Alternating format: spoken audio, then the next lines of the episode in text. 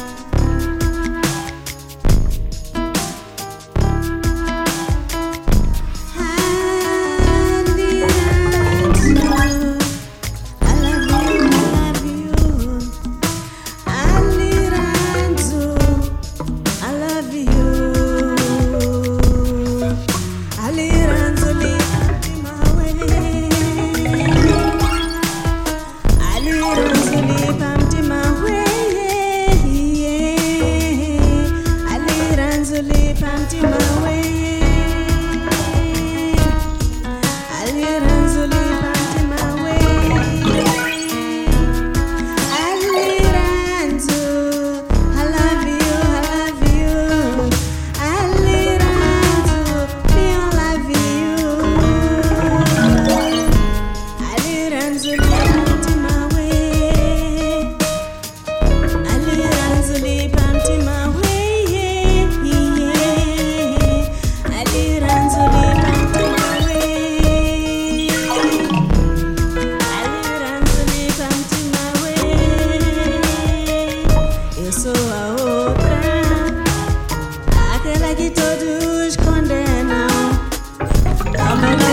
believe.